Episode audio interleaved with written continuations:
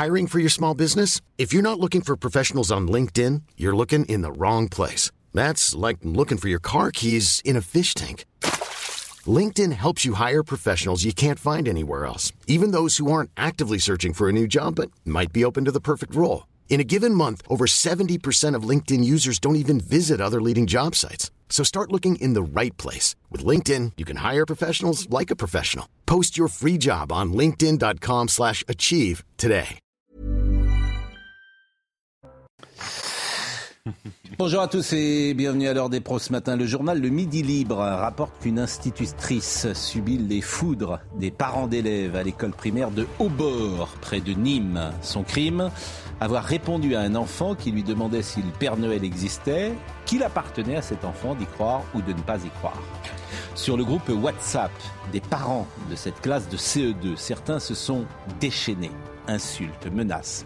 Ce n'est pas nouveau dans cette école au point où deux mères de famille ont déjà reçu un rappel à la loi pour avoir maltraité cette institutrice.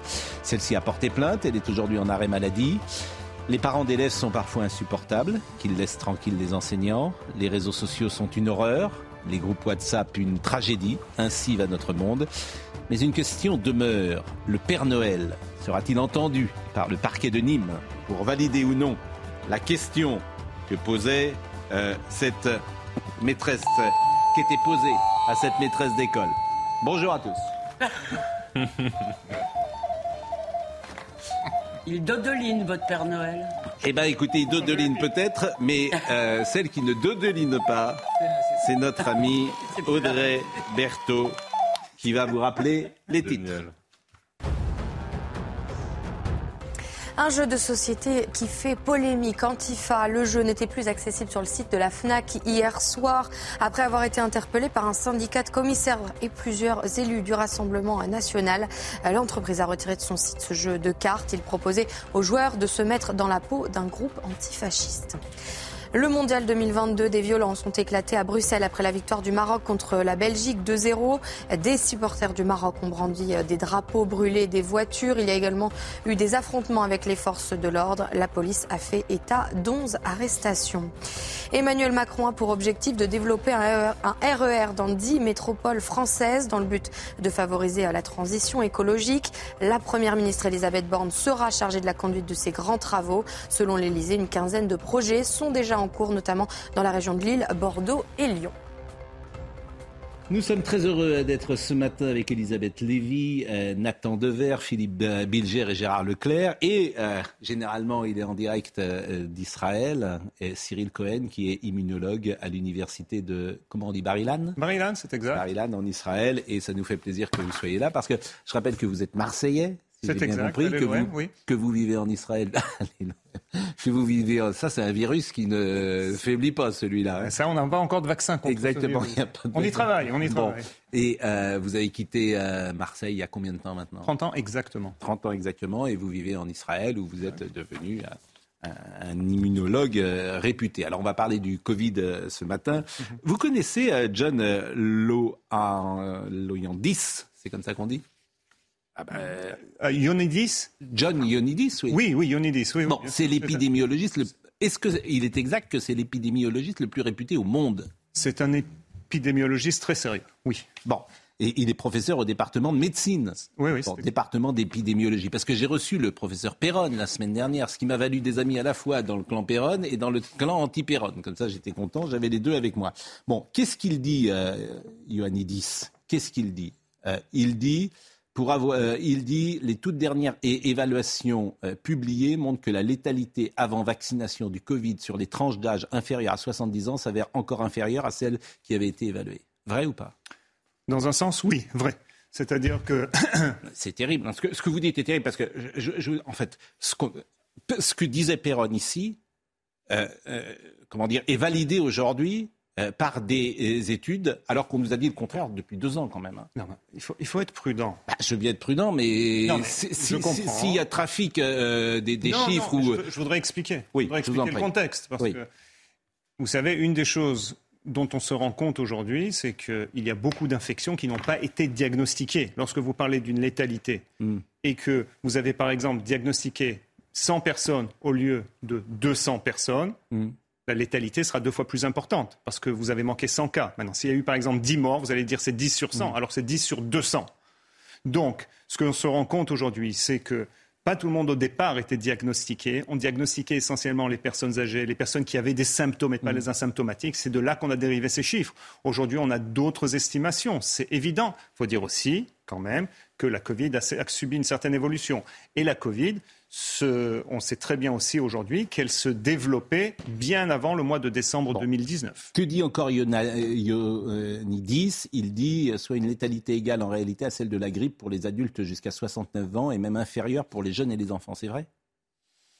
Je n'ai pas tous les chiffres personnellement, mais c'est assez, je pense que c'est assez proche. Je ne sais pas si c'est 69 ans, si c'est 60 ans, mais c'est assez proche. Mais une fois de plus, je crois que à la phase initiale de la Covid, on ne, peut, on ne peut pas comparer la grippe et la Covid. On a connu quelque chose d'autre. Les hôpitaux étaient bondés. Vous avez en France transporté des malades. Mais les hôpitaux étaient bondés, dit euh, Christian Perron, pour une raison simple, c'est qu'on soignait pas les gens.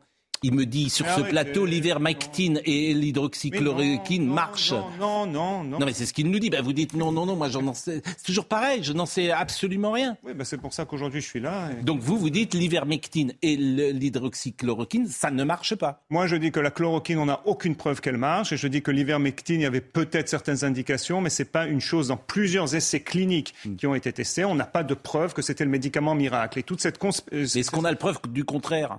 Est-ce qu'on a la preuve du contraire? Ben C'est simple, vous prenez des patients... a la preuve que ça marche pas? Vous savez, toutes ces histoires, par exemple, vous dites, oui, ben, l'Afrique a donné énormément de chloroquine, euh, et c'est comme ça. Ben, c'est des bêtises. J'essaie de trouver un mot sympa parce qu'on est en, plateau là. Mais c'est des bêtises parce que en Afrique, on meurt de quelque chose d'autre avant de mourir de la Covid-19. Donc, euh, vous dire que ça a marché en Afrique parce qu'il n'y a pas eu de mort de la Covid ou il n'y a pas de personnes âgées là-bas, ils, meurent avant. Donc euh, voilà. Non, il y a eu des essais cliniques qui ont été faits. Et aussi le fait de dire qu'on n'a pas voulu donner euh, une autorisation à la chloroquine ou à l'ivermectine parce que ce sont des médicaments qui qui sont pas chers, ben, c'est aussi une bêtise parce que par exemple on l'a donné pour les stéroïdes qui sont pas chers du Bon, dernière chose, toujours euh, John euh, Ionidis, que dit-il? Parce que ça vient d'une certaine manière, il, continue son travail. Euh, il dit depuis 2020 qu'il il parle des évaluations rassurantes confirmées depuis quant à la dangerosité du Covid. Il a également participé avec des collègues italiens à une analyse très fine de la situation rencontrée à cette époque en Italie du mmh. Nord. Fin 2020, il avait montré dans une étude comparative entre, entre 63 pays et territoires que les mesures de contraintes sanitaires n'apportaient pas de bénéfices probants. Vrai ou faux? Il y a une réponse euh, entre vrai et faux. Non, mais ce que vous dites est, terrible. Franchement, ce que vous dites est terrible parce qu'on nous a enfermés. Et on, ben, euh, moi, est-ce qu'il y a un bénéfice probant à nous avoir enfermés? Oui ou non? Je peux comprendre pourquoi ça a été fait. Est-ce qu'il y a eu un bénéfice? Je pense qu'il y a eu un certain bénéfice, oui. Du moins, la première fois, pour essayer de comprendre à quoi on avait fait face, les confinements qu'il y a eu après, je suis beaucoup moins, et ça je l'avais déjà dit, je suis beaucoup moins convaincu qu'ils étaient essentiels. Voilà. vous vous rendez compte de ce que vous dites? C'est-à-dire qu'on a fermé les restaurants d'octobre 2000, euh, octobre 2020. Non, non, octobre 2020. Octobre 2020 jusqu'à juin 2020 et vous nous dites qu'il n'y a pas de bénéfice probant. Je ne pense pas qu'il y avait un bénéfice. Oui, je, vous le dis. Mais ça, mais ça, enfin, c'est juste effrayant. Mais bien sûr que c'est effrayant. Mais ça, je l'avais déjà dit, peut-être pas ah, sur vos antennes, peut-être sur juste effrayant. Antennes. Mais non, mais c'est non mais, excusez-moi. Attends, Gérard. Vous parlez là, il y a quelqu'un qui est un spécialiste. moi, j'écoute tout ce qui est. Voilà. Moi, je, je, veux même plus rentrer dans ces trucs parce qu'on va effectivement. Non, mais euh, c'est une question politique. Est-ce qu'on a un surpaniqué deux, est-ce qu'on a mis sur le Covid l'état désastreux de nos hôpitaux Je ne sais, je sais pas ce que vous en pensez. Mhm. Et surtout, est-ce que les gouvernements se sont couverts et se sont imités les uns les autres? Chaque pays, bon, écoutez, petit 1, je veux distinguer la phase, la première phase où on ne comprenait pas ce qui arrivait. D'accord. Hein, d'accord, on est tous d'accord pour dire que les premiers mois, les deux, trois oui, mais c'est pas parce qu'on ne comprend pas qu'il faut enfermer tout le non, pays. Non, hein, non, pardonnez-moi. Hein. Non, non, non, avec vous. C'était, on, a, on, a, on a lancé à ce moment-là, on est rentré dans un engrenage de dire quand on ne comprend pas, on prend le pire scénario possible, on confine, on, fait. C'est une gestion de risque. C'est une gestion de risque. Ce qu'on n'avait jamais fait pour une épidémie, vrai ou faux C'est-à-dire que dans les épidémies respiratoires, tout ce qu'on a fait, paraît-il, qu'il fallait pas le faire. Ça, ce que dit non, non, vrai ou pas Non, non, je crois, je crois j'aime pas le blanc ou noir, j'aime pas le blanc ou noir. Est-ce qu'il y a eu, par Alors exemple... là, vous, ah oui, là, vous allez avoir du mal. Hein. Ben oui, je vois le studio. Mais attendez, vous vous rendez compte ce qu'on a fait quand même Mais bien sûr que je me rends compte. J'étais contre, personnellement, je l'ai dit, bon, en bah Israël, j'étais contre les confinements après, par exemple, le deuxième, le troisième, le quatrième confinement. Je ne pense pas que c'était c'était une chose qui était viable et nécessaire. Je crois qu'il y avait des méthodes à prendre de manière beaucoup plus ciblée, parce qu'on ne peut pas oublier qu'il y a un virus. C'est très facile de parler trois ans après, lorsque la majorité de la population a été exposée, vaccinée et qu'on a des traitement. Mais aujourd'hui. Ah, sauf que moi, nous, on l'a dit avant. Hein. On l'a dit, moi, euh, au printemps 2020. Hein. Attention. Hein. Au mois d'août 2020, si vous comprenez les Je suis désolé de vous le dire. Moi, mon attitude, elle a toujours été la même depuis le départ là-dessus plus d'ailleurs une forme d'intuition de, de, sur. Euh, Mais il y a eu, il faut comprendre une chose. Il y a beaucoup de politique. Vous savez, hein, je l'ai dit souvent. Si vous prenez le sanitaire et le politique, vous mélangez. Au bout du compte, vous avez du politique. Bon, euh, vous voulez dire un mot? Oui, bah, je voulais juste dire que c'est une question factuelle que vous avez posée. C'est que, sauf erreur de ma part, on n'avait jamais confiné la totalité d'un pays. Quand l'Italie a fait ça, c'était une première, c'était une première mondiale dans l'histoire de l'humanité. Et en effet, je suis d'accord avec vous. Moi aussi, bah, je n'ai pas pu le dire publiquement, mais dès le printemps 2020, cette situation m'a rendu fou. Je pense que c'était une question d'instinct. C'était une question de rapport à la soumission. Et c'est vrai quand même qu'on a bien vu que quand on, joue sur l'affect de la peur en politique, eh bien, on peut faire avaler n'importe quoi à n'importe quel peuple. Moi, je voudrais ajouter un truc avant que vous répondiez. Est-ce que, d'abord, est-ce que c'est pas notre rapport au risque en général? Et deuxièmement, si vous voulez, est-ce qu'il n'y a pas eu à un moment un rapport un peu religieux, notamment au vaccin? C'est-à-dire, quand on a compris que le vaccin ne protégeait protéger contre les formes graves, au lieu de porter le paquet sur les gens qui risquaient ces formes graves, on a enquiquiné tout le monde, si vous voulez, mais et on continue. Donc est-ce qu'il n'y a pas quelque chose d'un peu idéologique ou de très idéologique? Je crois qu'il y avait une certaine volonté pour, pour certaines personnes de, après cette cette crise, entre guillemets, euh, existentielle du Covid, de trouver un refuge dans le vaccin. Le vaccin, il faut aussi être... Non, mais... Ce que vous dites est juste terrifiant. Mais un refuge. Mais c'est pour ça que je suis venu, hein. Non, mais je, vous assure, en fait, c'est parce que plus ça va, plus on va s'éloigner de 2020 et plus on va se rendre compte qu'on a juste fait peut-être n'importe quoi. Non, je ne pense pas qu'on ait fait n'importe quoi. Ce qui me gêne, ce qui me gêne dans ce que vous dites, et Nathan, c'est que vous projetez sur ce qui a été fait une sorte d'opprobre euh, éthique, alors que c'est tout simplement une variation technique. Il y a des gens qui ont voulu ça, ils n'ont pas voulu de mauvaise foi, par incompétence, ils se sont peut-être trompés. Je Mais au début, oui, pas après, Philippe. Bon. Mais même après. Gérard Leclerc, et après on voit le sujet sur la neuvième vague qui arrive, vous allez me dire ce que vous en pensez quand même rappeler qu'il y a quand même eu 156 000 ou 157 000 morts en France. Exact. Première chose. Deuxièmement, c'est des chiffres. Pardonnez-moi, c'est des chiffres. Comme le, c'est des chiffres que tout le monde, comme que le beaucoup remettent en cause. Ah, pas, pas, les 156 000, pas les 156 000, mais jamais de Mais pardonnez-moi, je réponds précisément sur ce que vous dites. J'entends sur ce plateau des gens qui étaient en phase terminale, qui avaient un cancer XXL et qui sont morts dans les trois derniers jours du Covid, qui ont été comptabilisés Covid. Vrai ou faux, Monsieur Cohen?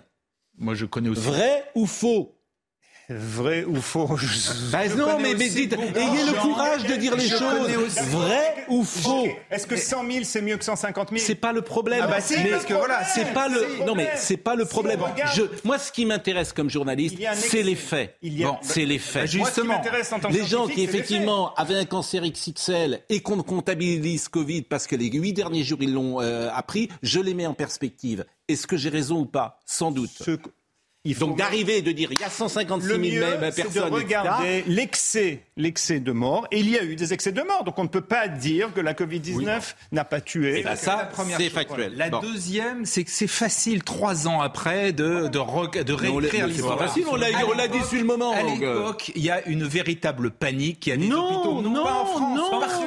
Non, regardez en Suède, ils n'ont pas paniqué. Non, non, non, non, non, s'il vous plaît, c'est pas vrai. J'ai une amie qui est médecin. À 80 ans, vous arrivez à l'hôpital, on vous laissait pas rentrer, rentrez chez vous, mourir en paix. C'est tout. Alors ça, c'est pas un modèle que moi je veux Est-ce qu'il y a eu une surmortalité euh, vraiment euh, euh, importante en Suède par rapport à la France en 2020 c'est une excellente question. Je n'ai pas les chiffres, donc je, vais pas, je ne vais pas vous dire. Deuxièmement, rappelons que, quand même, que la France a moins confiné que la plupart des pays européens. A moins confiné. Bah, vous pouvez rire. Non, vous pouvez rire. C'est des chiffres. Excusez-moi. A moins fermé les écoles. Non, mais c'est vrai. Vous pouvez rire, mais c'est la vérité. il a raison. Donc, il a raison. Et dernière il a raison, chose, ce qui veut rien dire, mais il a raison. Dernière chose, la France est le seul pays est le seul pays au monde où la ministre de la Santé de l'époque hmm. est actuellement mise en examen. Et ce qui est une erreur d'ailleurs. Voilà. Bon, la bah neuvième vague. Eh ben oui. Mais c'est pas au pénal que ça devrait se régler.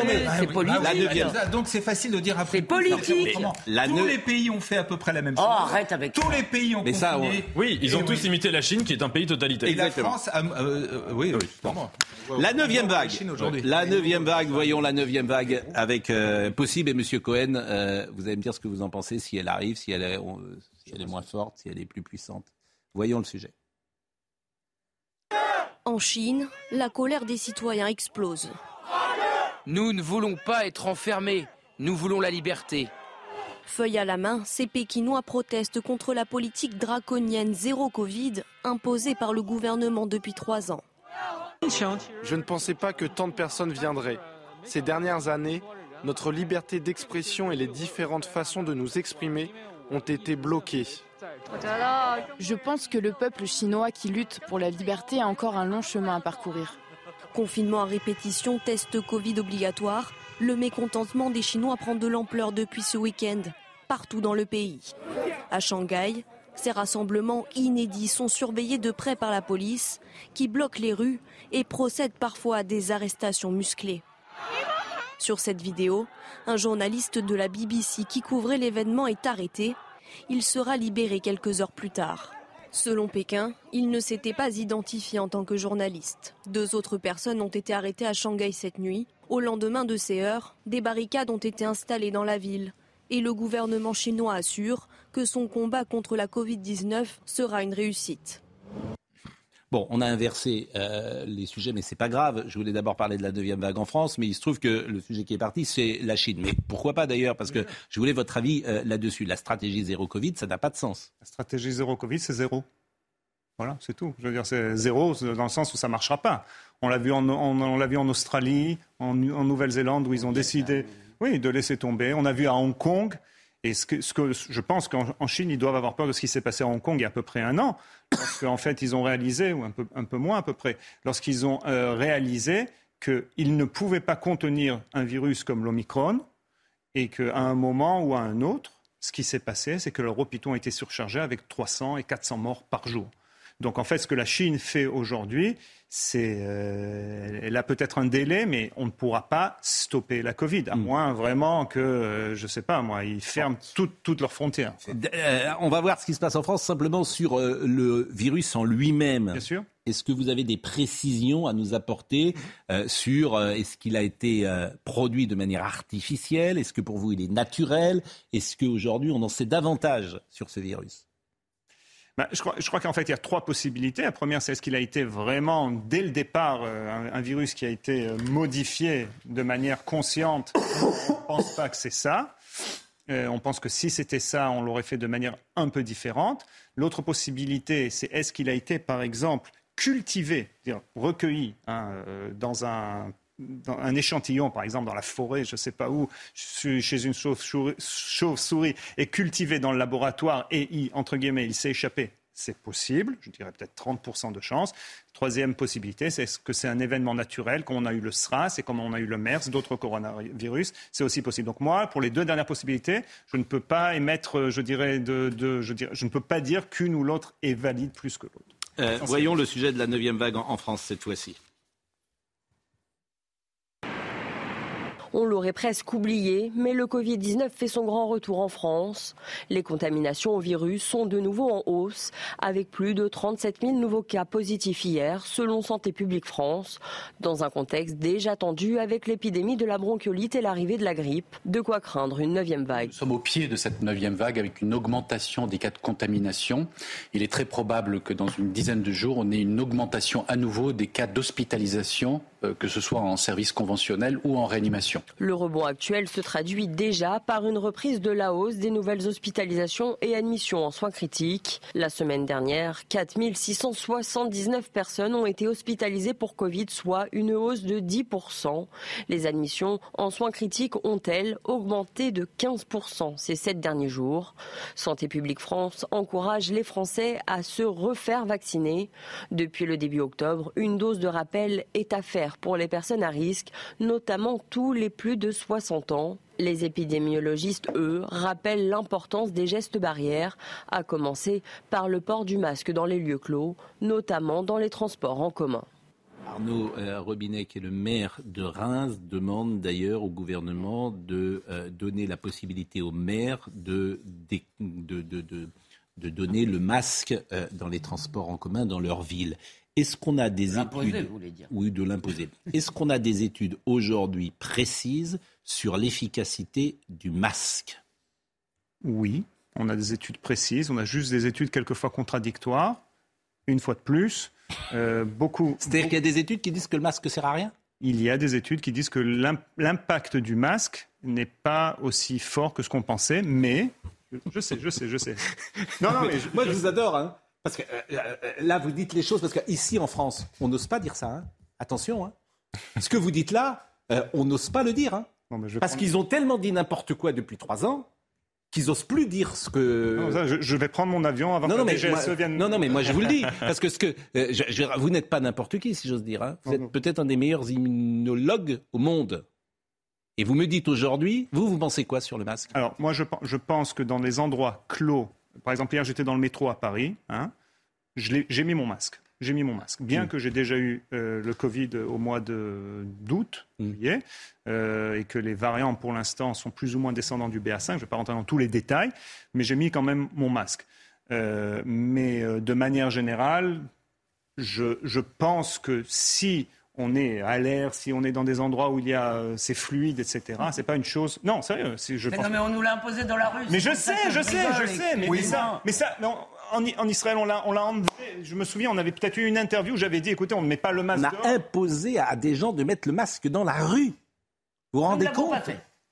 Je veux dire, mais et nous, on est quelques-uns qui avons vu le danger de ça quelques-uns, de, nombreux d'ailleurs, beaucoup. Non, parce que on dit c'est un scandale. Pascal, le problème, c'est et alors quand on disait ça, ah, mais quel danger, Pascal? Quel danger? Vous dites, on a vu le danger. Bah justement. Vous voyez pas le danger de se balader avec un masque dans la rue, vous un danger, C'est peut-être une erreur, mais ça n'est pas un Vous voyez pas les conséquences Eh ben, dedans. Non. Vous voyez pas les conséquences de la société aujourd'hui dans l'état où elle est. Vous, faites pas un lien de rapport de cause à effet. que la dégradation de la société ah oui. vient uniquement. Ah oui.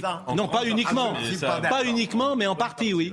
oui, en partie. Je ne crois pas. Philippe, bah pardon. Oh, peut-être le mot danger n'est pas adapté, mais quand on parle du masque, on ne parle jamais des inconvénients. Ça, c'est un mot trop faible. C'est-à-dire du fait d'entrer dans une société où on ne voit pas le visage des gens, c'est quand même pas rien. On ne nous a parlé, on ne nous a parlé que des avantages éventuels. Jamais comme si c'était tout à fait normal. On voit plus les sourires, on voit plus les gens. Parce que les avantages sanitaires étaient beaucoup plus importants que les déficits démocratiques. Pour vous, pas pour moi. Alors, alors ça, c'est une bonne question. Est-ce que Philippe Bilger, est-ce que vous diriez, euh, vous reprendriez dans votre voix ce que vient de dire Philippe Bilger? Est-ce que les avantages sanitaires étaient plus importants avec le masque que les déficits euh, démocratiques? Votre avis Ça aussi, c'est une excellente question. J'essaie juste de gagner un peu de temps pour trouver de ça, savoir ce que je vais, vous dire. Non, je pense qu'il y a quand même, eu un avantage pour les masses, surtout pour les populations qui sont en danger, surtout pour essayer de réduire un peu la contamination. Est-ce qu'au niveau social, ça a été un problème? Personnellement, je ne l'ai pas vécu comme un problème. Je connais des sociétés qui mettent le masque, hein, en, Asie, qui mettent le masque pour empêcher la, propagation de la grippe, etc. Je ne sais pas s'il y a un impact vraiment social. Est-ce que la question du sourire, est-ce qu'on est mieux sans masque? Oui, bien sûr qu'on est mieux sans masque, mais c'est une, c'est une balance, c'est une balance, c'est un équilibre. Oui, mais dans l'équilibre, on n'a jamais compté le ah, côté négatif. Jamais. Mais je ne sais pas, c'est pas moi qui ai pris la décision. Ah ben, non, non, mais... gens l'ont dit, Elisabeth. Mais pas les politiques, moi je parle du gouvernement. quand même que le professeur euh, Cohen met le masque quand il prend les transports en public. Je dis ça d'autant plus librement que moi je le fais pas. Mais euh, si j'étais raisonnable, sans doute je devrais faire comme ah, je le fais. mais non, mais vous avez. je, vais, juste dire une, autre chose à propos du masque. Le masque a été en général prouvé comme un moyen de prévenir et d'empêcher la contamination lorsqu'on est malade et euh, moins selon les, études qu'on avait, et moins empêcher la contamination de la personne. Deux, trois petites choses. Est-ce qu'on a des études aujourd'hui précises? Est-ce que le vaccin euh, empêche un peu, beaucoup, à la folie, la transmission du virus ou pas? Est-ce que le vaccin empêche la transmission? Oui ou non? Un, peu, un peu. Dans juste un peu, juste après euh, la vaccination. De manière générale, on. Mais, non. on nous a vaccinés pour ça. Hein. On est juste allé le 12 juillet 2021 quand Emmanuel Macron a parlé il nous a vaccinés pour protéger les autres. Hein. Mais c'est ce qu'on. Il faut, Attention, hein, parce que là, moi, je vous annonce un scandale possible les prochaines années. Hein. Parce que c'est. Mais, mais, vous pouvez rire. Moi, je ris, là, vraiment. mais vous pouvez rire, les amis. Mais, ça, c'est. Mais six mois après, on oui, mais vous pouvez rire. partout. Mais oui, mais vous. Franchement, vous pouvez rire. Je suis d'accord. Parce qu'il y a des gens, il y a des gens qui commencent à comprendre. Hein et qui commence à, à, accumuler des informations. Moi, ce que je trouve, je ne dis pas ça. Ah bah je ne dis rien. Je dis que pourquoi les gosses de 15 ans ont été vaccinés? Six mois après, on le savait, Gérard. Mais Pourquoi les gosses de 15 ans ont été vaccinés puisqu'ils ne finissaient pas en réa? On leur a dit vous vous vaccinez. On les a empêchés de faire du basket, du football. On a empêché toute une génération de faire ça. Des gens qu'on a mis sur les sofas pendant des mois. C'est franchement. Ah oui, c'est facile. Non, parce qu'on le disait il y a deux ans. C'est facile après c'est Non, parce qu'on le disait il y a deux ans. C'est le vaccin qui nous a sorti du Covid. Est-ce que c'est le vaccin qui nous a sorti du Covid, oui ou non? Je pense qu'il y a trois composantes, ou deux composantes essentielles qui nous ont sorti du Covid. Non, mais je vous dis la vérité. parce que j'en ai répondu, moi, je vous pose la question. Est-ce que c'est le vaccin qui nous a sorti Le vaccin protège essentiellement des formes graves, ce qui a dicté souvent notre politique sanitaire. C'est ce qui est arrivé dans les urgences. D'accord?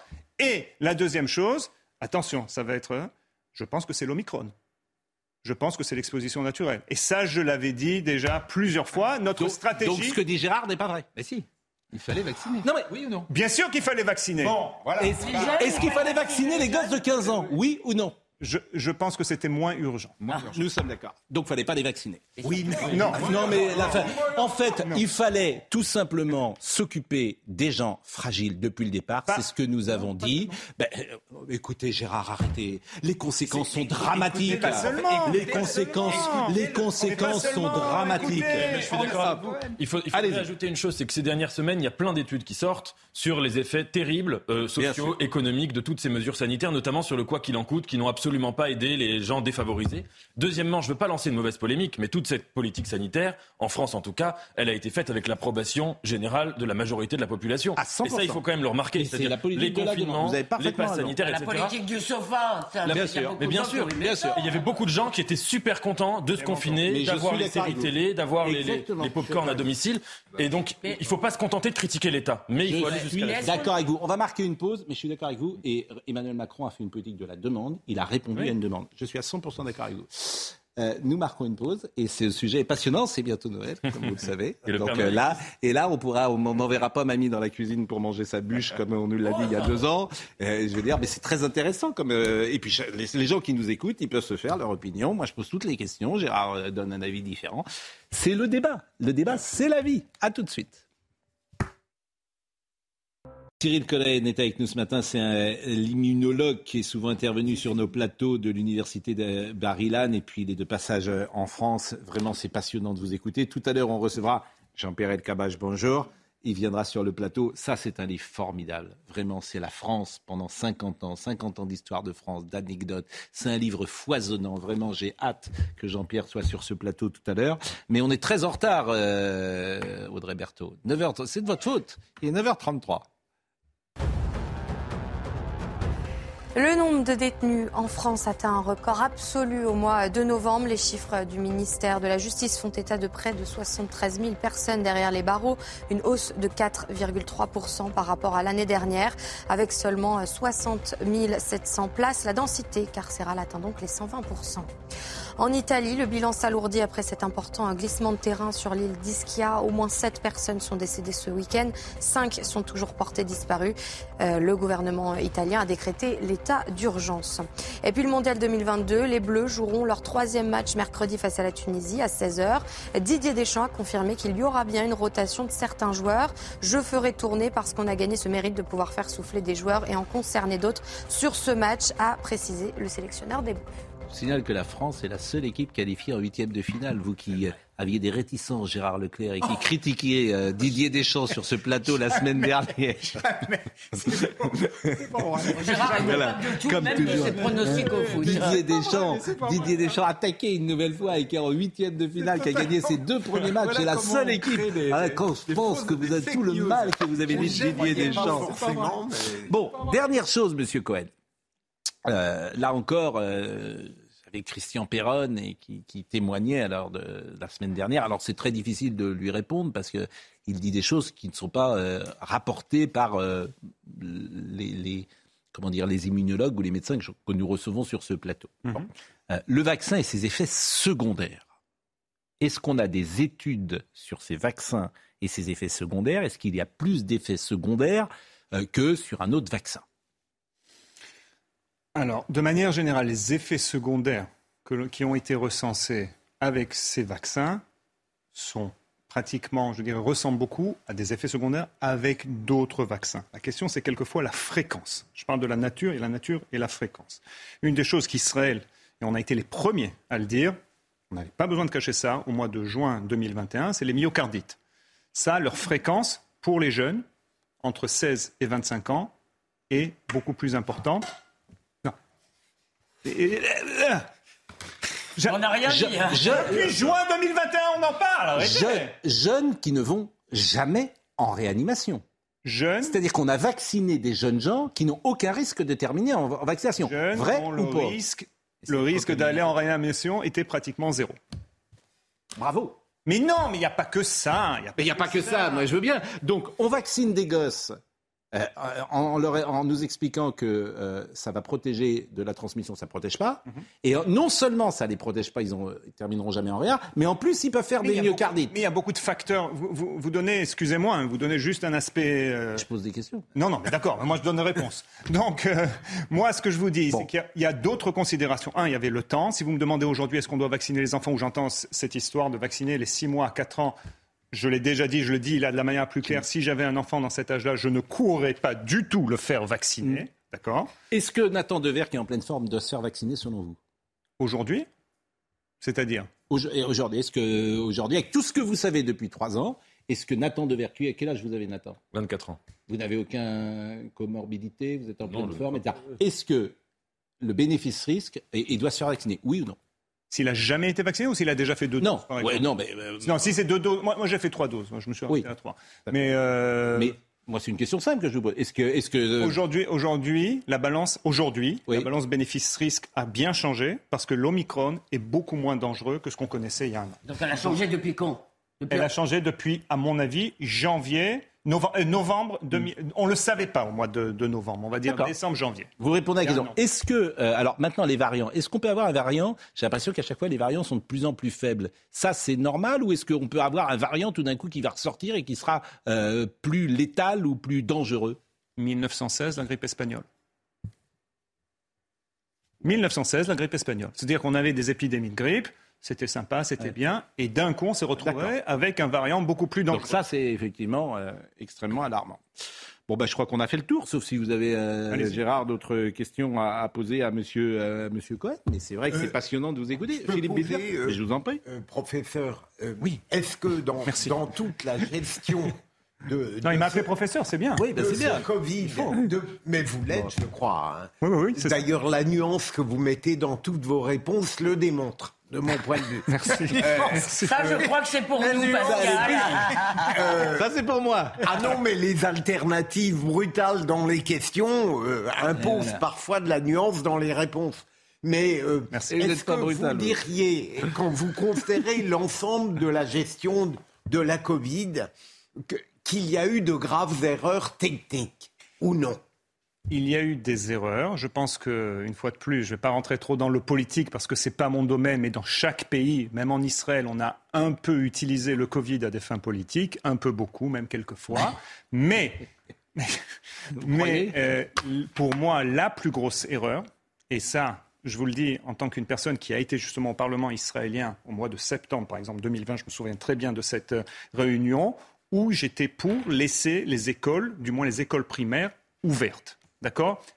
Et ça, pour moi, c'est un drame. empêcher l'éducation, fermer les écoles, pour moi, ça n'aurait jamais dû arriver. Et là, c'est vrai qu'il faut le dire. Emmanuel Macron a été formidable sur ce point, notamment à partir de 2021, ou contre l'avis, parce qu'il s'est rendu compte, je pense qu'au fond, s'il nous écoute Emmanuel Macron, il est plutôt d'accord avec ce qu'on dit là, parce qu'il s'est rendu compte qu'il ne ferait plus la même chose. Évidemment, il ne ferait plus la même chose. Et euh, il a laissé les écoles ouvertes. Il s'est d'ailleurs euh, battu contre les enfermistes. Et on l'avait beaucoup dit sur ce plateau, c'est en 2021, je crois, même si les restaurants étaient fermés dans le même temps. Bon, merci euh, Monsieur Cohen, vous pouvez rester encore quelques minutes avec nous, puisque précisément on va parler d'Emmanuel Macron. Alors il y a quelque chose, il a fait une, je crois que c'est sur TikTok. Le ministre des Transports? Oui, alors Emmanuel Macron, il... non mais ce qui est drôle, c'est il y a un mot moi qui m'a, euh, comment dire, euh, frappé. intérêt frappé. Vous allez écouter ce qu'il dit et il y a un mot qui m'a vraiment frappé. Et vous allez me dire si vous avez le même mot. On va jouer à ça. Reconnais le mot qui te frappe. Emmanuel Macron qui souhaite qu'il y ait des RER e désormais dans toutes les villes de France.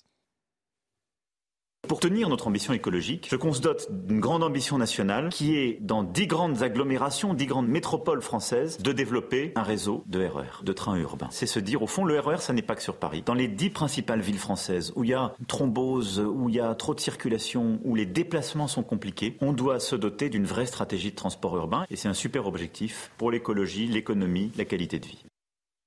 Quel est le mot qui vous a frappé? Quel est le mot qui vous a frappé?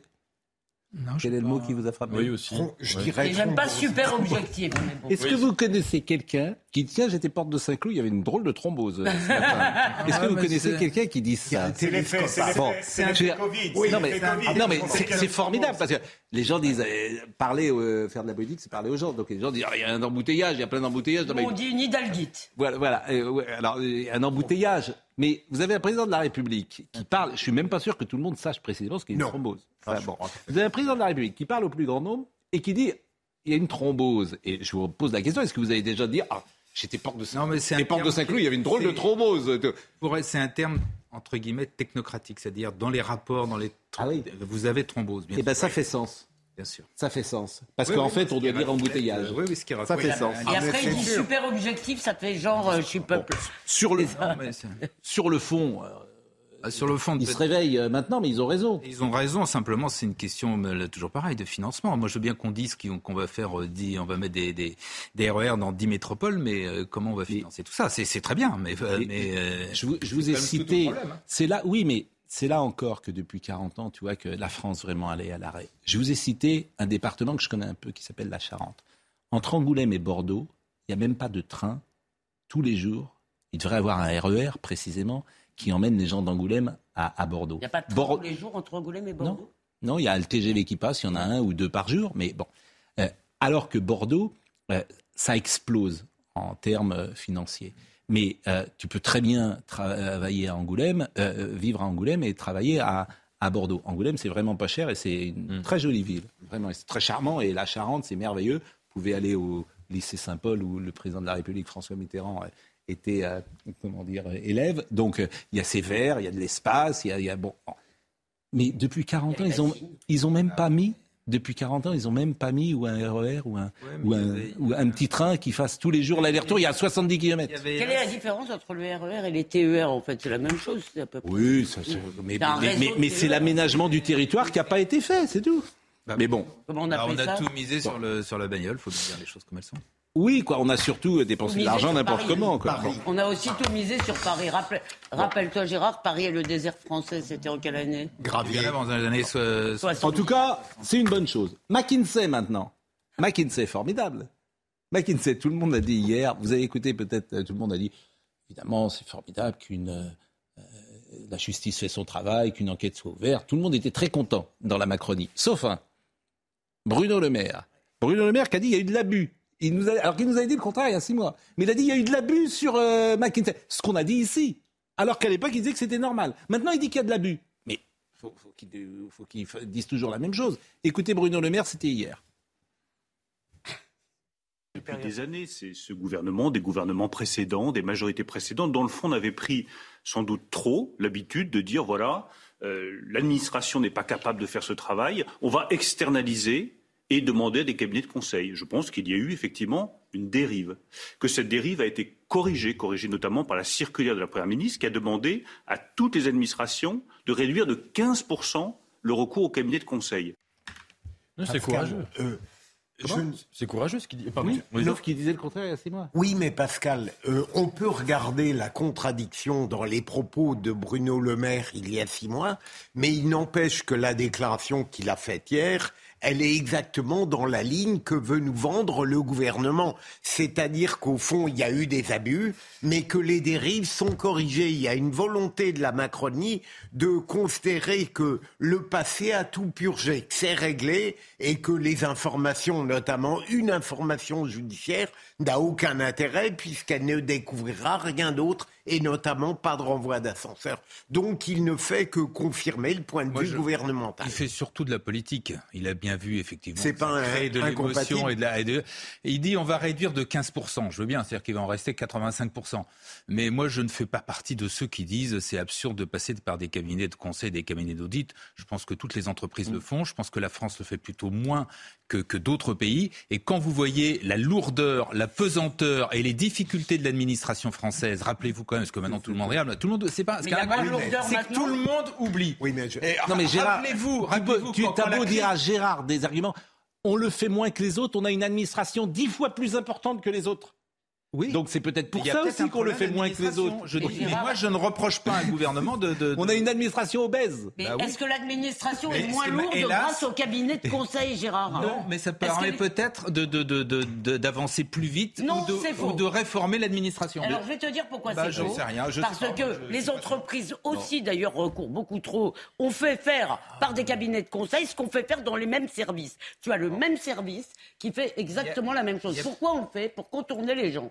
Pardon bah parce que parce qu'autrement vous avez un tel un tel euh, conformisme, conservatisme dans l'administration française qu'effectivement des fois il faut les bouger un peu en faisant appel à des cabinets extérieurs. Comme Cyril Cohen, comme Cyril Cohen est resté avec nous et qu'il y a une tonne de questions qui sont posées, je fais une petite incise et je reviens sur le dossier que nous avions tout à l'heure. Il y a deux questions qui reviennent régulièrement. Euh, la première, c'est est-ce que le professeur Cohen a des liens d'intérêt avec les laboratoires? Pardonnez-moi de poser cette question aussi directe. Entièrement raison de la poser et je n'ai aucun, je déclare que je n'ai aucun lien d'intérêt ni avec Pfizer, ni avec Moderna, ni avec qui que ce soit. Voilà, donc ça c'est important. Et euh, il y a une question aussi qui revient, euh, il y a trois, quatre personnes qui disent ça. Est-ce que les intubations n'ont pas tué beaucoup de gens? Les quoi? Les intubations. Au départ, il y avait un problème au niveau de la réanimation. C'est-à-dire que lorsqu'on réanimait, on, on, allait un peu trop vite avec la réanimation, ou on attendait, je vais dire, non, je veux dire, on attendait un peu trop tard, etc. Et en fait, ce qui s'est passé, c'est qu'on a changé un peu nos régimes. Par exemple, on a appris qu'il fallait mettre les patients sur le ventre. Donc, est-ce que les intubations ont quitté? Une intubation, c'est un gros problème. Et lorsque le patient, s'il n'est pas intubé, s'il n'est pas en réanimation, on sait qu'il va mourir très rapidement. Il n'y a pas beaucoup de choix. ça accéléré Pardonnez-moi, je. Non, non, mais ça on, ferme. Avec l'expérience, on a tout amélioré au fil des mois, ce qui était bien normal. On a... Tout le monde oublie. Mais, je crois qu'il y a une chose. Ce que je ne vois pas, c'est que sur certaines choses, on n'a pas amélioré. On n'a pas tenu compte des nouvelles connaissances une chose. Mais il veut pas Bah, sur le, par exemple, quand on a compris que le vaccin ne protégeait pas contre ah les contaminations, on n'a pas changé de politique. Une grosse erreur, par exemple. On est reparti. Une grosse erreur, si je peux le dire. On repart, oui. Non, une grosse erreur que je, moi que je n'ai jamais compris, c'était cette histoire de passe vaccinal par exemple, dont vous avez parlé, alors qu'on savait déjà très bien que ça, ne pouvait pas arrêter la contamination. Au même moment où vous, non, mais au même moment où vous parliez, vous savez, ça me rappelle cette scène dans Les Bronzés. Sérieusement, il y a une scène dans les bronzés fonds du ski où je crois que c'est Josiane Balasco qui, se casse le pied ou quoi que ce soit. Et donc l'infirmière doit donner en fait un coup, euh, etc. Et en fait, ce qui se passe, c'est qu'il il, remet en place le machin. Donc elle crie. Et l'autre, après, c'est Gérard Junior qui lui donne un coup, donc deux fois. en. Et donc, donc le passe vaccinal ne servait à rien Le passe vaccinal, à l'époque, quand on, quand on en a parlé, ici, hein, en France. C'était en juillet 2021. Non, il y a le pass sanitaire et le pass vaccinal. C'est-à-dire le pass vaccinal, c'était l'obligation vaccinale. Ça n'a pas été euh, acté, mais vous en avez parlé, ça n'avait le pass sanitaire, c'est une mais donc ça n'a jamais été appliqué le pass Le pass, le pass sanitaire, c'est Israël qui l'a, qui l'a au départ mis, mis, en place parce que nous, on avait évidemment, selon les chiffres et ce qu'on voyait en Israël, on avait vu que le vaccin limiter la transmission. C'était valable les premiers mois. Etc. Alors, pardonnez-moi aussi, je vais vous poser une question, parce que là, beaucoup de gens me la posent. Oui. Et euh, elle n'a pas de rapport avec euh, la médecine, mais il y a beaucoup de gens qui me disent pourquoi le professeur porte ah. un insigne religieux sur le plateau. Je suis d'accord. Pourquoi? Parce que je la mets tous les jours. D'accord. Voilà. C'est marrant parce que je lui ai fait la même remarque à la machine à café. non, non, mais transparence. Voilà, non, Moi, moi, je la mets tous les jours. Je l'ai pas mise spécialement pour venir chez Pascal. Je eh ben, si vous voulez. Non, mais, écoutez... vous comprenez, vous comprenez euh, que, on a une nous, euh, la laïcité, c'est un peu la discrétion, c'est-à-dire, euh, c'est pas du tout anti-religieux, c'est on garde sa religion pour soi. Est-ce que ça, vous l'entendez? Je m'appelle Cohen. Comment vous voulez que je garde ma religion moi, pour moi J'y viens d'Israël. Mais enfin, je veux dire, ça, ça ne. Il y a, des gens qui s'appellent Cohen qui portent pas la kippa, donc c'est pas la question. C'est est-ce que vous comprenez Je sais pas, si vous recevez un, curé ou un pape ici, vous allez lui demander d'enlever euh, sa croix, sa calotte. Ou bah, si je reçois, le... franchement, si je reçois le pape un matin à l'heure des pros, euh, ça, je, je pense qu'il va se passer quelque chose. Ça va être euh, je... si, le pape François vient. tous au paradis. Mais en tout cas, c'est en aucun cas pour porter atteinte à aucun de vos téléspectateurs ou quoi. Mais je, vous assure, et c'est un plaisir. Euh, d'abord, euh, c'est un plaisir. Nous, on vous connaissait ah pas et on vous a connu par visio au départ. Mhm. Euh, très souvent, on, est allé vers vous parce que votre expertise était assez remarquable. J'observe que vous avez peu varié. Vous n'êtes pas le, variant Cohen existe moins que le variant du Covid et que vous, ce que j'aime dans ce que vous dites, c'est que dans ce que vous, oui, quand vous parlez, c'est votre honnêteté intellectuelle votre honnêteté intellectuelle. Et je trouve qu'elle euh, n'est pas si fréquente, curieusement, ou je ne sais pas ce qu'en pense Nathan, mais j'ai parfois l'impression qu'elle est remplacée en France par une forme d'idéologie ou de moraline ou de doxa ou de conformisme, je ne sais pas comment euh, l'appeler. Et puis qu'il y a des gens qui ont beaucoup de mal à dire qu'ils s'étaient trompés il y a deux ans, ce qui est assez euh, classique. Et puis, et puis il y a autre chose aussi, c'est que et qu'on a beaucoup observé en France et j'imagine en Israël aussi, dans tous les pays, euh, dans la parole scientifique, la, place réservée aux scientifiques dans les médias. C'est-à-dire que souvent, on entendait des scientifiques qui cessaient de faire de la science et qui se mettaient à faire de la politique, de la morale, voire de la religion, et, ils sortaient de ça. Et c'est vrai que vous, là, vous restez dans, dans, dans des compétences scientifiques que nous, on n'a pas et qu'on écoute avec intérêt. Bon, Jean-Pierre Elkabbach va nous rejoindre. Je vous remercie vraiment beaucoup, monsieur euh, Cohen. Vraiment. Hein. Vous repartez quand pour Israël? Eh ben, donc là, je suis un peu entre, entre guillemets en tournée, parce que je suis aussi le président de l'association de recherche contre le cancer en Israël. Et là, j'ai des rencontres avec des collègues dont je serai, je serai aujourd'hui, demain, à Paris, mercredi à Nice, jeudi à Marseille. Et euh, je repars. Euh, ah, vous devriez partir vite parce que vous avez critiqué la politique sanitaire. Euh, restez pas Oui, oui, non, hein. non, je sais, je sais, je sais. Mais j'ai appelé... vous allez peut-être être arrêté à la sortie du plateau. ne vous inquiétez pas. J'ai lu, j'ai passé le week-end avec Jean-Pierre Elkabach. C'est un livre foisonnant. C'est vrai Moi aussi. J'ai passé son week-end, j'ai trouvé ça formidable. comment dire pour vous donner la couleur, il y a tellement riche, il y a tellement d'anecdotes, de, choses. Euh, il, est, euh, il parle avec François Mitterrand et il va l'interroger et il lui dit tout à l'heure dans votre bibliothèque, je lisais une phrase de Stendhal, il n'y a qu'un moyen de faire supporter l'âge, c'est la gloire et l'âme ardente. Alors il vaut mieux peut-être euh, que la jeunesse. C'est pas mal, non? Et à ce moment-là, Mitterrand répond, c'est pas mal. Faudrait que je note ça. Vous avez ici la collection complète du Divan, qui est une très jolie petite édition originale des œuvres de Stendhal réalisées par Martineau. Vous venez les feuilleter de temps en temps, dit Jean-Pierre Elkabbach. Ah, je connais bien Stendhal. Ce n'est pas par hasard que j'ai une collection complète. C'est vrai que l'âge est un inconvénient qui peut être compensé par des qualités de réflexion. Si l'enthousiasme est là, c'est qu'on a gardé une certaine force intérieure. Je l'espère l'avoir. J'espère l'avoir, dit François Mitterrand. Eh bien, cet enthousiasme, lorsqu'on connaît Jean-Pierre Elkabbach, c'est ça qui est frappant et il va être avec nous et son enthousiasme est intact et à l'âge qu'il a, il est plus enthousiaste que certains de mes confrères que je connais qui à 25 ans sont déjà épuisés. À tout de suite. quelle trajectoire, quelle vie, quel parcours et quel livre et quel livre foisonnant. Je ne sais même pas par où commencer. J'ai passé le week-end avec vous. Jean-Pierre Elkabach, bonjour. C'était un beau week-end. C'était un beau week-end. Et vraiment, ça me fait très plaisir que vous soyez là parce qu'on va en parler dans une seconde. Euh, mais tout d'abord, Audrey Berthaud, le rappel euh, des titres. Un garçon de 14 ans a été tué lors d'une rixe ce week-end. Ça s'est passé à Coignières dans les Yvelines. Un suspect de 16 ans a passé la nuit en garde à vue. Il s'est présenté lui-même au commissariat d'Argenteuil hier. L'unité d'intervention spécialisée dans les violences urbaines a été envoyée cette nuit pour sécuriser la zone.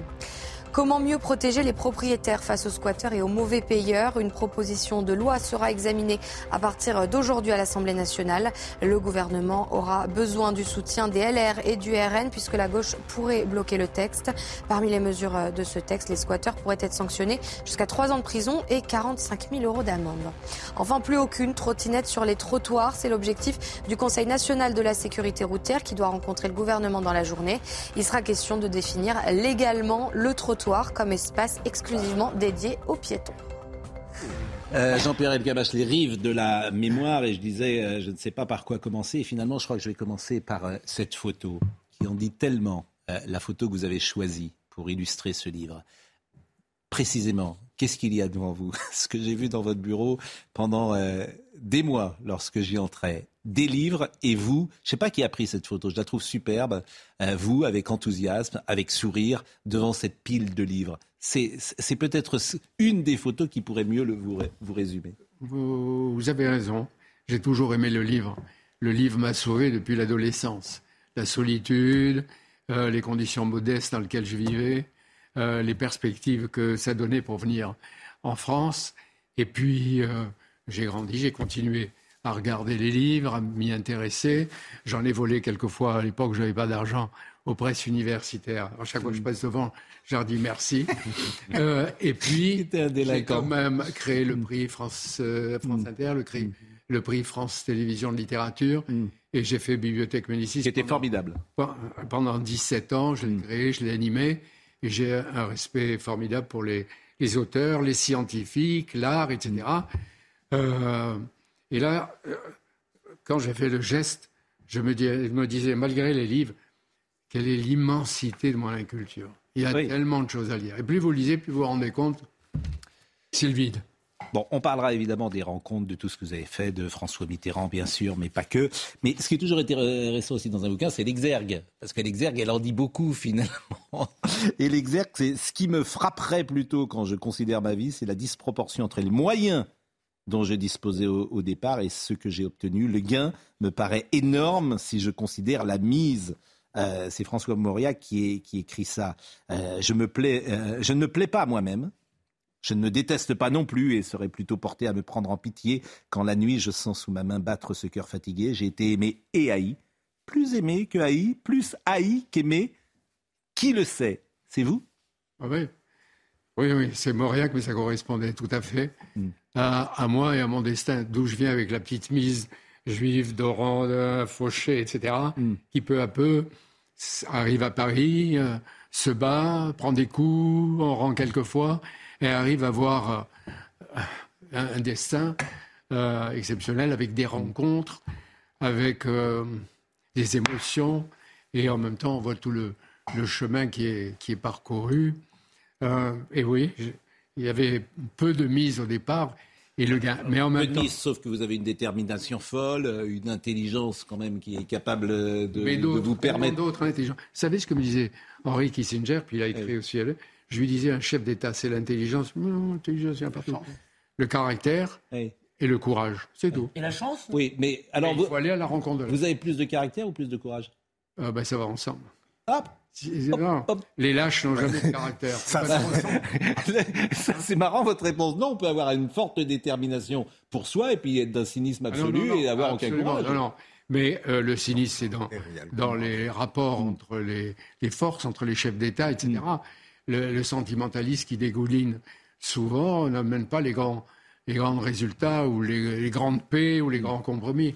Bon, il y, a beaucoup de choses évidemment dans, le livre, je, l'ai dit. Euh, il y a effectivement la rencontre avec Poutine que vous allez euh, interroger.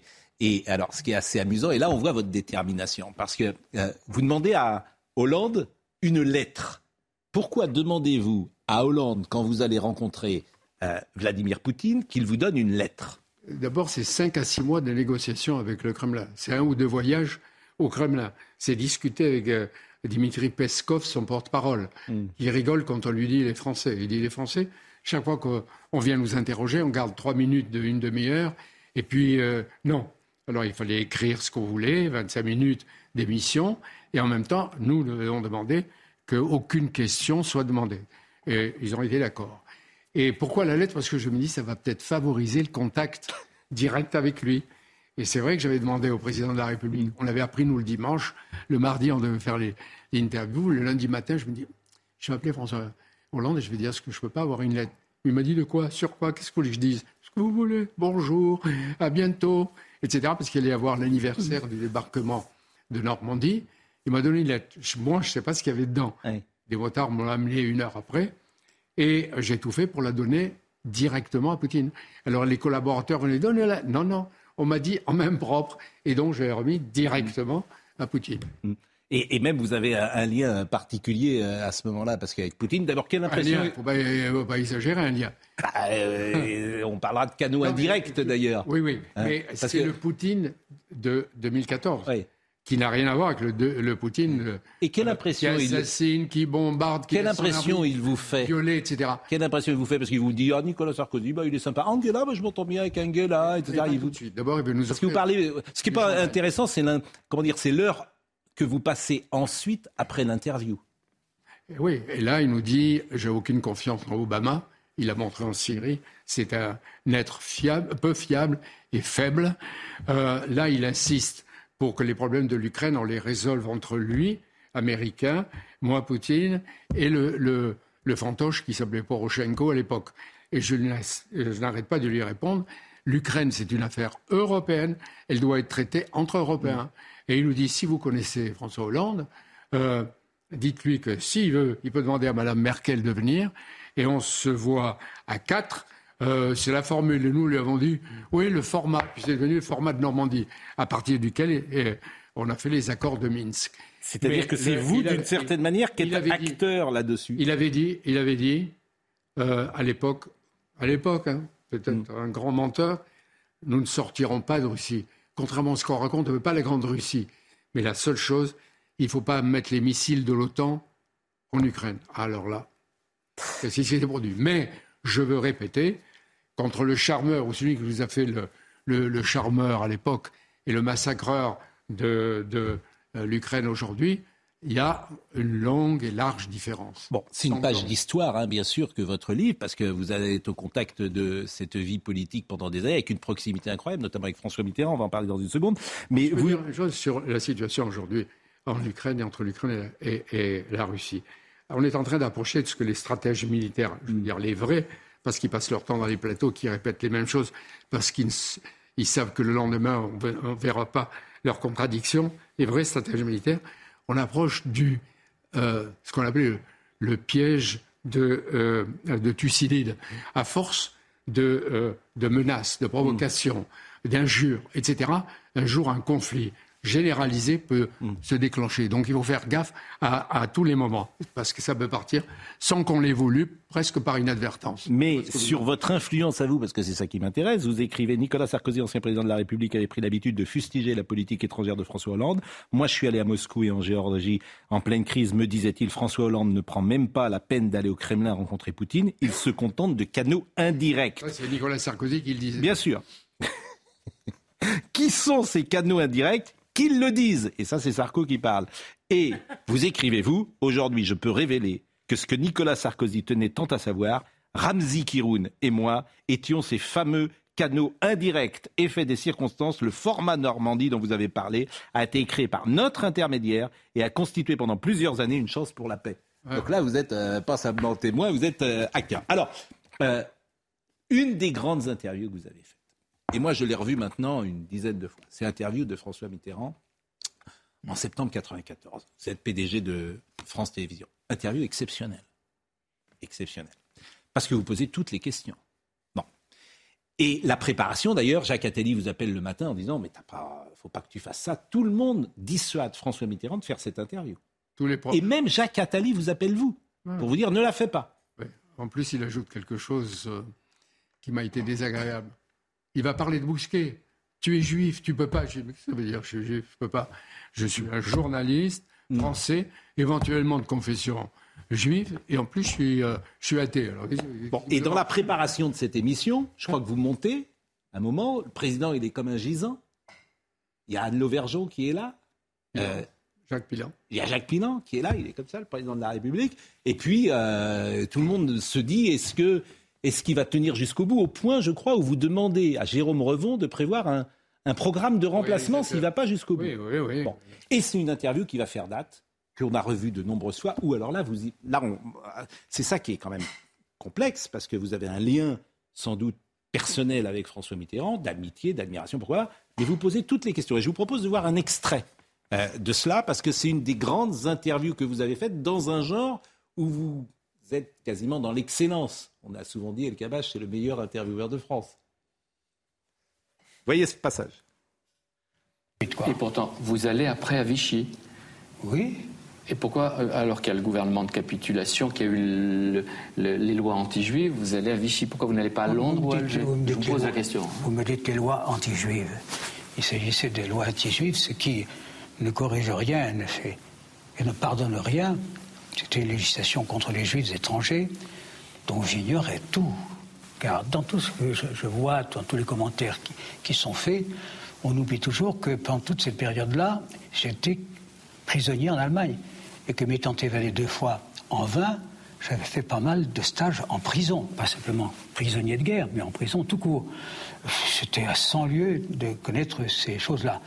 Et quand je me suis trouvé chez les Lévis d'Espa euh, au début de 1942, ils m'en ont pas parlé. Mais alors, quand avez-vous appris l'existence de ce statut, l'existence des camps de concentration, J'étais dans des camps d'extermination, ça on l'a su plus tard. Pour les camps de concentration, j'étais comme tous les Français informé, je ne savais pas grand-chose. Et, ce qui est intéressant, c'est que François Mitterrand euh, euh, vous dit D'abord, c'est vous, c'est lui qui vous choisit. Alors vous êtes PDG de, France 2 euh, à ce moment-là.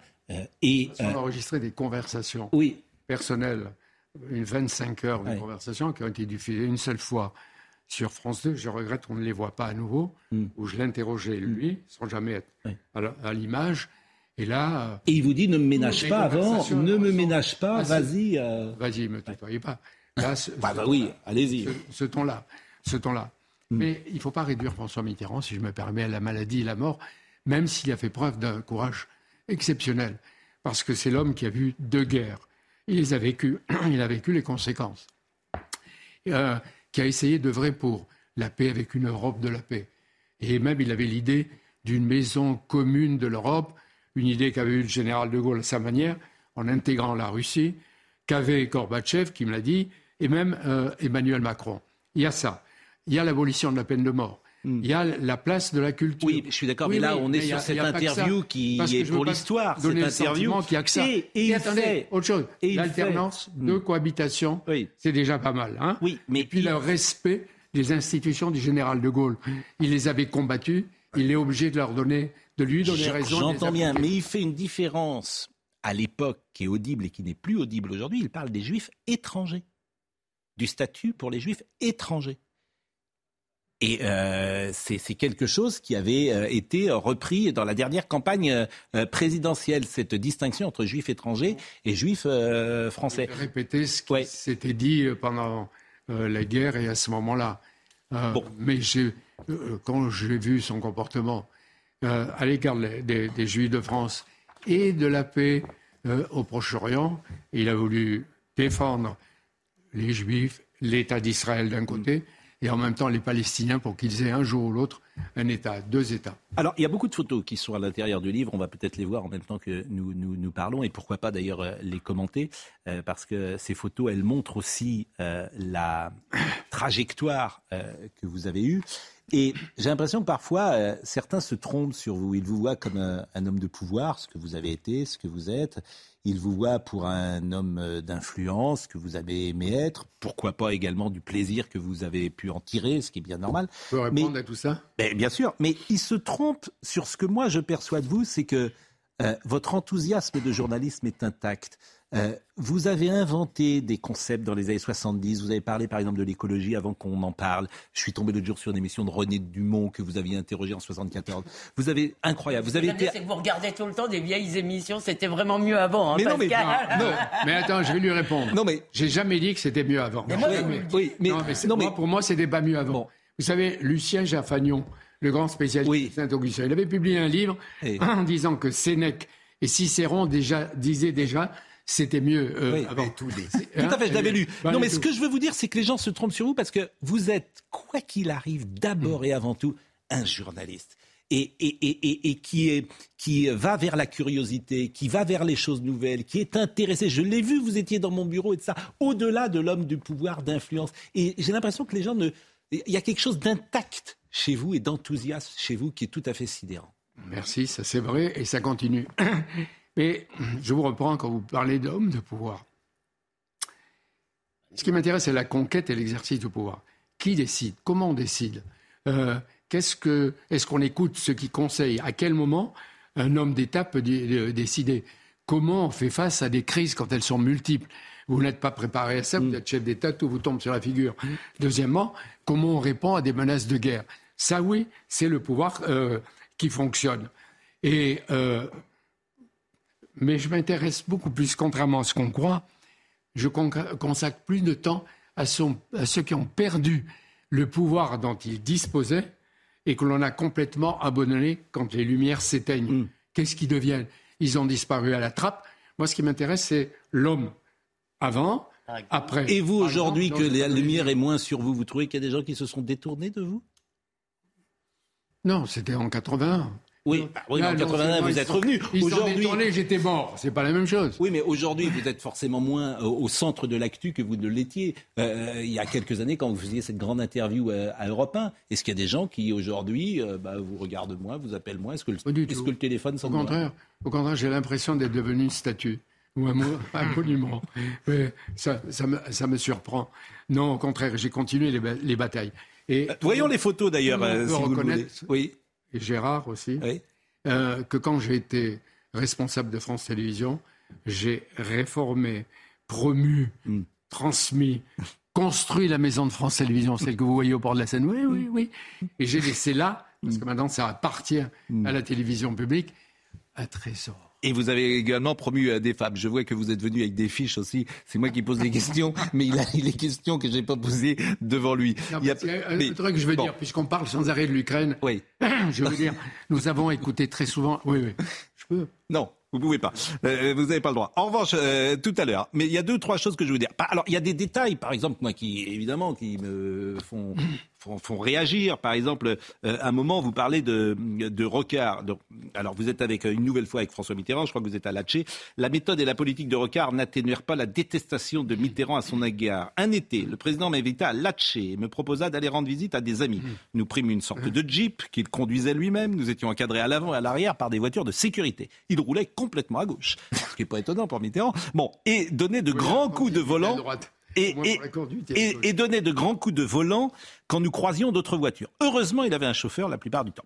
Peut-être cette conduite brouillonne avait-elle à voir avec notre conversation. Je parlais de Michel Rocard. Quand Mitterrand m'interromput exaspéré. Mais qu'est-ce que vous avez, vous aussi, avec Rocard? Vous n'avez pas compris que c'est un crétin? Un crétin? Vous le comprenez, vous, quand il parle? Mais non, et les Français ne le comprennent pas non plus. Ce charabia d'intellectuel, on n'y comprend rien. Crétin. C'est incroyable, quoi. Et à ce moment-là, je défendais Michel Rocard. Mais pour lui, c'était complètement indifférent. Mais il, a nommé, il a nommé Premier ministre pendant, pendant trois ans. Euh, la violence. Ah, Mais il, il, était comme ça, assez cruel avec, euh, dans ses jugements ou dans ses portraits. Hmm. Bon, nous nous sommes. Alors, sur le métier, c'est intéressant parce que je parlais tout à l'heure de votre enthousiasme. Sur le métier, vous dites nous nous sommes trompés vous nous sommes trompés. Alors là, vous nous dites un peu du mal de nous, d'une certaine manière. Nous avons rêvé, nous nous sommes trompés, comme tant d'autres. J'ai vécu dans une illusion. En effet, à quoi avons-nous abouti? Au conformisme. On parle du journalisme. À l'imitation, à la copie, au plus petit dénominateur commun. Les mêmes titres, les mêmes sujets, les mêmes invités passent aujourd'hui d'une chaîne à l'autre. C'est installé entre les rédactions un mimétisme navrant. Il l'a fait, faisons-le. Elle l'a interrogé, demain tu l'interroges. Non, ce soir, au plus fort de l'épidémie de Covid-19 ou de la guerre en Ukraine, on vit les mêmes experts épidémiologistes ou généraux à la retraite répéter de plateau en plateau leurs leçons péremptoires. Vous êtes très dur sur le métier. C'est pas vrai? Si. Donc, vous êtes d'accord avec moi? Je suis d'accord avec vous. On essaye d'être différent. On a reçu, euh, on essaye. Je dis pas, euh, on essaye. Mais le, bien sûr qu'il y a des. Mais je trouve que les journalistes, ce qui a changé. je me suis bâti quand j'étais jeune journaliste pour qui la concurrence, pour qui le privé. Oui. Je me suis rendu non, compte. Non, mais ce qui a changé quand j'ai commencé le métier, euh, les journalistes étaient parfois borderline. Voilà. c'était des personnages non pas troubles, mais de temps. Bon, aujourd'hui, parfois, ils ont la carte de prêche. Voilà. Ils donnent il donne la morale. Notre ami Gérard Leclerc en est un exemple. C'est la carte de prêche. C'est-à-dire que sur l'épidémie, sur le Covid, sur le climat, etc., il y a une vérité au feu. Mais non Il n'a pas de chance, il pense pas Mais, mais c'est pas qu'il Je, l'adore et je le dis pour le taquiner. Ce que je veux vous dire, c'est que sur le climat, il y a une, comment dire, il y a, une vérité révélée. Sur la Covid-19, il y a une vérité révélée. Eh ben moi, je trouve qu'il n'y a pas de vérité révélée. Eh, moi, je, je suis tout à fait d'accord avec vous. Il faut chaque fois écouter les deux côtés. Par exemple, qui, aujourd'hui, je ne l'ai pas encore entendu, demande au valeureux euh, Vladimir Zelensky, euh, dont on a écouté tous les, messages. Et Pareil, il y avait une vérité, vérité. Que là, je dis, est-ce qu'on peut pas lui envoyer un aujourd'hui? Arrêter les règlements de compte, arrêter les exécutions capitales euh, des collaborateurs, vrai ou pas, sans procès, dans les rues, dans les maisons. La grandeur d'un chef d'État, c'est probablement à un moment donné d'aller contre les comportements rapides. Oui, mais sur c'est vrai qu'on l'a raté, nous. on l'a raté au moment de, de, la, de la, fin de la, de la guerre et au moment de la résistance. Mais qu'il arrête ou essaie d'arrêter cette chasse aux collaborateurs. On, s'en fiche qu'il est juge, il y a le droit, il y a la justice et il y a euh, aussi les prisons. Et peut-être on jugera un jour les criminels de guerre, les violeurs de l'armée euh, russe, les voleurs. Non, mais c'est intéressant sur Zelensky parce qu'effectivement, c'est blanc et noir. La presse française a pris, a pris fait et côte. On jugera les perdants, on ne jugera pas les vainqueurs. Hein. Quand je disais qu'il y avait beaucoup de choses. alors, le principal, c'est qu'il y a un équilibre qu'il n'y a pas de vainqueur. Mais parce qu'aujourd'hui, ce qui est terrible, c'est de penser qu'en plus de la guerre, il y a la guerre civile. Mm. Et moi, je préfère que les Ukrainiens ne tuent pas des Ukrainiens. Bon. Ils ont autre chose à faire. Vous parlez également beaucoup de Nicole. Vous parlez beaucoup de Nicole. Nicole, c'est Nicole Avril. Alors, c'est assez romanesque la manière dont vous la rencontrez. C'est la vie de tous les jours. Ouais, bah non, c'est pas la vie de tous les jours. Quand quelqu'un est dans un bus, vous regarde, euh, le bus s'arrête alors qu'il ne doit pas s'arrêter, qu'elle descend, et que 50 ans après, vous êtes toujours ensemble. Excusez-moi, c'est pas la vie de tous les jours. C'est quand même. C'est le bah, hasard magnifique. Non mais attendez. Un coup de foot qui dure. Voilà, c'est-à-dire que vous êtes dans la rue. Visiblement, vous avez rendez-vous avec euh, une jeune femme. Bon, vous voyez un bus qui passe devant vous. Vous voyez une femme qui vous regarde. Cette femme vous regarde. Elle vous regarde à peine. Cette femme ne sait pas qui vous êtes. Pas du tout. Bon, le bus qui ne doit pas s'arrêter là s'arrête, on ne sait pas pourquoi, parce qu'il y a des. les gens disent arrêtez-le. Arrêtez-le. Tout ça, c'est quand même très romantique. Elle descend du bus et 50 ans plus tard, vous êtes ensemble. Et l'autre attend toujours. Et l'autre Et, l'autre Bon. Et, euh, mais Je, lui ai dit que j'avais préféré quelqu'un pour longtemps. Et Nicole Avril, et Nicole Avril, vous dites en 81, comme plus tard d'autres épreuves, Nicole a réagi avant moi avec une énergie, une liberté formidable. C'est un échec. Et alors, on va pas en mourir. On est ensemble, on s'aime. Est-ce que vous diriez qu'il n'y a jamais de réussite des hommes sans une, c'est une phrase souvent banale, c'est vrai? Destruction. cest que si elle n'avait pas été là, vous n'auriez pas eu cette trajectoire? D'hommes à cause des femmes et de destin raté de femmes à cause de minables maris. Et euh, moi, je dis, moi, c'est elle. Et elle, c'est elle. Hmm. Attendez, attendez, je comprends Est-ce que vous auriez eu cette trajectoire Ce que je suis, et en non, partie... mais ça j'ai compris. Ce que je comprends pas, c'est qu'en fait, les maris, eux, euh, je veux dire, ils rendent la vie de leur femme plus difficile, alors que les femmes, elles, elles, hmm. elles comment dire, dévoilent, elles, que, elles subliment leur mari. Le problème, cher ami, c'est que vous n'écoutez pas ce que je viens de dire. Ben, J'ai dit qu'il y a euh, des femmes qui hmm. aident, mais qu'il y a des femmes qui détruisent ah, les destins de leur. Ce que j'avais dit. Bon, en tout cas, euh, c'est une affaire qui dure, si j'ose dire. Euh, et, qui dure bien. Et, voilà, qui dure bien, et vous lui rendez hommage. Alors, il y a tellement de choses. Par exemple, le, vous l'avez lu aussi, je crois, Gérard, ce week-end, mais la visite chez Dominique Strauss-Kahn à Tribeca, avec Anne Sinclair qui est là, et lui-même qui va vous employer le mot pénitencier. et, et, DSK qui dit pénitencier. Il vous dit dans la conversation dix fois, j'ai peur de, 25 ans dans un pénitencier, dans un pénitencier. vous savez. Et là, vous êtes là. Comment Oui, oui. Là aussi, c'était. C'est à New York. oui, à New York de confiance, etc. Bon, je vais le voir, mais il faut savoir qu'il y avait à l'entrée un garde chiourme euh, qui m'a demandé mon passeport, qui a noté l'heure d'arrivée. Et en plus, ce type est payé par euh, le détenu. Et une fois qu'il avait tous les papiers, qu'il avait tout rempli, il a demandé, euh, il a dit voilà, vous avez un visiteur. You have a visitor, Mr. Strauss-Kahn. On va bien arriver. Et quand il dit le pénitencier, il faut voir dans quel climat. C'est qu'il avait le bracelet électronique. Il avait le bracelet électronique, Dominique Strauss-Kahn. Et il me dit c'est une histoire de fou.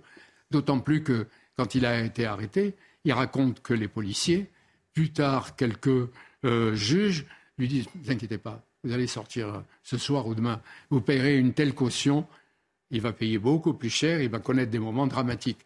Je ne juge pas, je constate. Ça m'intéresse, donc vous voyez que je ne vais pas chercher que les types de pouvoir. Vous voyez que ah mais il est dans l'actu.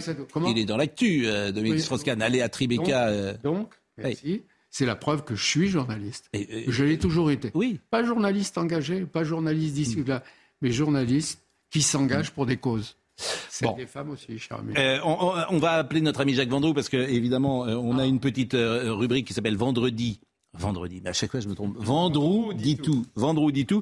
Simplement, euh, on a vu toutes les photos, Marine Lançon. Est-ce que et, euh, on, peut voir une séquence avec Marchais quand même? Je voudrais quand même une séquence. Il nous reste combien de temps? Il nous reste 5 minutes, 6 minutes? Euh, il nous reste 6 minutes. Alors, voyez la séquence avec Marchais, parce que effectivement, c'est, je crois, je le dis pour Marine, c'est la une des séquences, c'est la deuxième séquence quand il dit, vous n'arrivez pas dans votre petite tête à vous dire que moi aussi j'ai un cerveau. Écoutez cette euh, séquence que je trouve formidable, carte sur table. Vous venez de m'interrompre, vous m'avez dit que j'ai vu Brajnev. J'ai vu Brajnev. Il était comme vous êtes là, devant moi. En aussi bonne forme? Il a fait un exposé, et son premier exposé a duré une heure, euh, une heure et quart. Une heure dix, une heure. Ce que vous venez de dire reflète un peu ce que vous avez entendu? Sur, sur la lutte contre l'impérialisme, la progression. non? Oh non. Parce que ça, fait, ça, fait 20 fois, ça fait 20 fois que je discute avec vous. Ah, vous Mais vous, vous, n'en parliez pas comme ça. Vous, vous arrivez vous n'en parliez jamais comme ça. Vous n'arrivez pas à vous mettre dans votre petite tête que moi aussi j'ai un cerveau. Et un cerveau qui est capable de raisonner, de réfléchir et de formuler des propositions et des appréciations. je, ne suis pas je ne suis pas obligé d'aller. Je ne vais pas apprendre mes leçons à, l'étranger. C'est ce que j'ai dit. Dans ma petite tête, je Par me contre, souviens. Quand je vais à l'étranger, je discute, j'écoute, etc. Mais je suis quand même. Je sais, je ne suis peut-être qu'un ouvrier à vos yeux mais je suis un militant ouvrier qui, avec mes camarades intellectuels, dans son parti, est capable de procéder à des analyses qui tiennent debout. D'ailleurs, dites donc, tiens, le cadeau de ces deux brochures, c'est les rapports que j'ai faits au Congrès et la résolution. et vous verrez, ça a été fait au mois de, mars, avril, ça. Je les ai lus. Eh, bien, vous verrez, c'est la justification de ce qui se passe. Je les ai lus. Vous les aviez vraiment lus? la vérité. Mais, vous, savez, pourquoi Parce qu'un jour, on nous avait fait le coup avec Alain Duhamel. Hmm. Il nous avait traité, dans Carte sur table, de cumulards, de riches. Et il avait fait vous voulez que je dise à tout le monde combien vous gagnez? Et après, en sortant, je lui dis Qu'est-ce qu'il y avait? Il m'a montré, il n'y avait rien. vous êtes en tout cas dans l'histoire de la télévision. Euh... des relations avec lui. Mais je veux dire une chose. Très vite. Je rends vite euh, hommage euh, quand des listes ont été faites entre la présidentielle et législative, il est venu me dire un jour maquillage, faites attention, il y a des listes des socialistes, ils vont vous foutre dehors. Hmm. Lui. Euh... Et, c'est pas le PC. Vous êtes dans l'histoire de la télé, vous parlez aussi beaucoup d'Alain Duhamel euh, dans des termes. Euh, le portrait que vous faites euh, de lui est vraiment. Mais vous allez voir, pour Noël, on a toujours un peu plus de temps pour lire, mais si vous aimez la vie politique française, lisez ce bouquin qui se lit d'une traite ou d'ailleurs qu'on peut aller parfois appliquer. Même l'étranger. Et, si vous aimez Daniel Cordier, là, exactement. Bon, Si vous aimez Audrey Hepburn. Je suis d'accord, mais on n'a pas pu tout parler. Jacques Vendroux. Merci. Vendroux. Dites tout. Alors, comment Il nous avait dit qu'il viendrait aujourd'hui.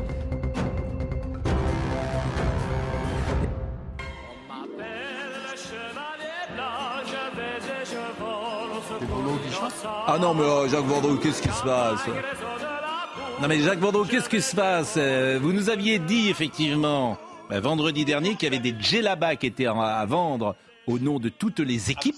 Et vous aviez dit, si l'équipe de France euh, gagne, j'aurai une djellaba française. De l'équipe de France de football, parce que l'équipe de France de football, eh bien, est l'équipe la plus populaire ici au Qatar. Et j'ai voulu faire un petit clin d'œil à nos amis musulmans, parce qu'il y a toutes les sélections qui ont une djellaba à leur couleur. Et les plus vendues, c'est la France, le Brésil, l'Argentine et l'Uruguay. Donc pour votre émission, j'ai mis la djellaba avec le numéro 10. Et vraiment, euh, je suis actuellement dans un kebab qui s'appelle Kebab Mohamed, où on a été reçu merveilleusement bien.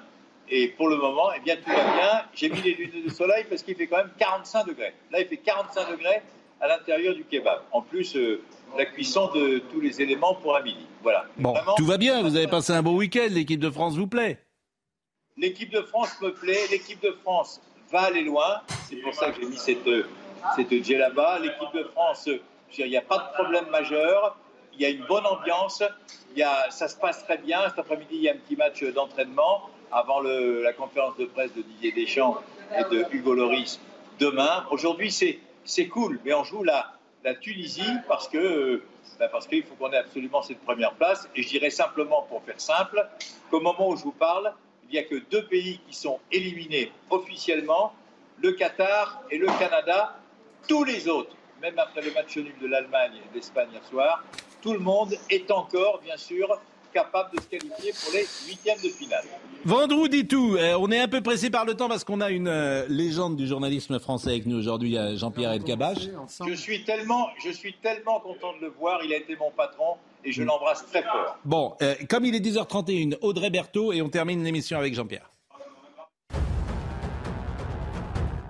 Le Covid en France, faut-il craindre une neuvième vague? Les contaminations sont en hausse. 37 675 nouveaux cas ont été recensés ces dernières 24 euh, heures. Les hôpitaux craignent une triple épidémie entre le Covid, la grippe et la bronchiolite cet hiver.